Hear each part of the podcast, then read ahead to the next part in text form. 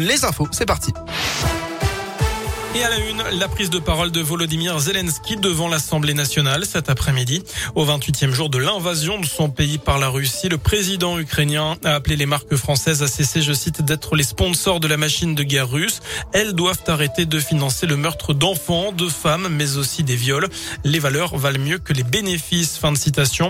Le chef d'État a également demandé une minute de silence pour les milliers d'Ukrainiens tués. Volodymyr Zelensky a enfin fait référence aux ruines de Verdun pour évoquer Mariupol. Embargo sur le gaz et le pétrole russe n'est pas possible. C'est ce qu'a dit de son côté le président de l'Assemblée nationale, Richard Ferrand, au 28e jour de la guerre en, Ukraine. Les sanctions ne servent pas, je cite, à punir les Françaises, les Français ou les autres Européens, selon le président du comité de campagne d'Emmanuel Macron. Dans ce contexte, attention au vol de carburant, message de prudence lancé par les gendarmes dans la région. 1500 litres d'essence ont été dérobés dans une entreprise de Corba, au sud de Lyon, en l'espace d'une semaine. Quatre individus tout juste majeurs, originaires des pays de l'Est, ont été interpellés. Dans le reste de l'actu, quels sont les meilleurs lycées de l'Ain? Les résultats annuels des IVAL sont tombés. Il s'agit des indicateurs de valeur ajoutée des lycées. Il est calculé selon trois critères le taux de réussite au bac, le taux d'accès au bac et le taux de mention. Que retenir? Eh bien, par exemple, que dans les lycées généraux et technologiques publics, Xavier Bichet de Nantual, La Côtière à la Boisse, mais aussi la Lande à Bourg ont le meilleur taux de réussite, 98%.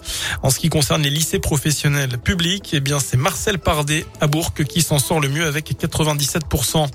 Un drame euh, ce matin sur les rails. Le corps sectionné d'un homme a été retrouvé à Moiran, en Isère, selon le Dauphiné libéré.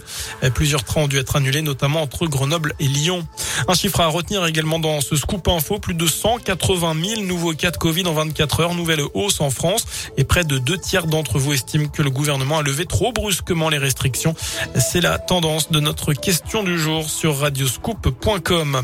À moins de trois semaines du premier tour de la présidentielle, le candidat Eric Zemmour visé par six plaintes d'associations anti-homophobie pour contestation de crimes contre l'humanité. Elles accusent le polémiste d'extrême droite d'avoir nié la déportation d'homosexuels pendant la Seconde Guerre mondiale.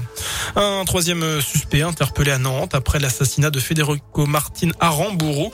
L'ancien rugbyman argentin a été tué par balle samedi à Paris. Une femme a d'abord été arrêtée puis placée en détention provisoire. Le principal suspect, Loïc Le Priol, un ancien militaire et membre du GUD, le groupement d'extrême droite, a lui été interpellé en Hongrie. En tennis, Ashley Barty, la numéro 1 mondiale australienne, a annoncé sa retraite à la surprise générale cette nuit à l'âge de 25 ans seulement.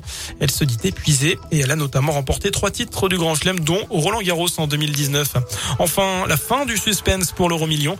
Celui ou celle qui avait gagné 1 million d'euros fin janvier dans l'eau avait 90 jours pour se manifester. La date butoir, c'était hier soir. L'argent va donc tout droit dans les caisses de l'État.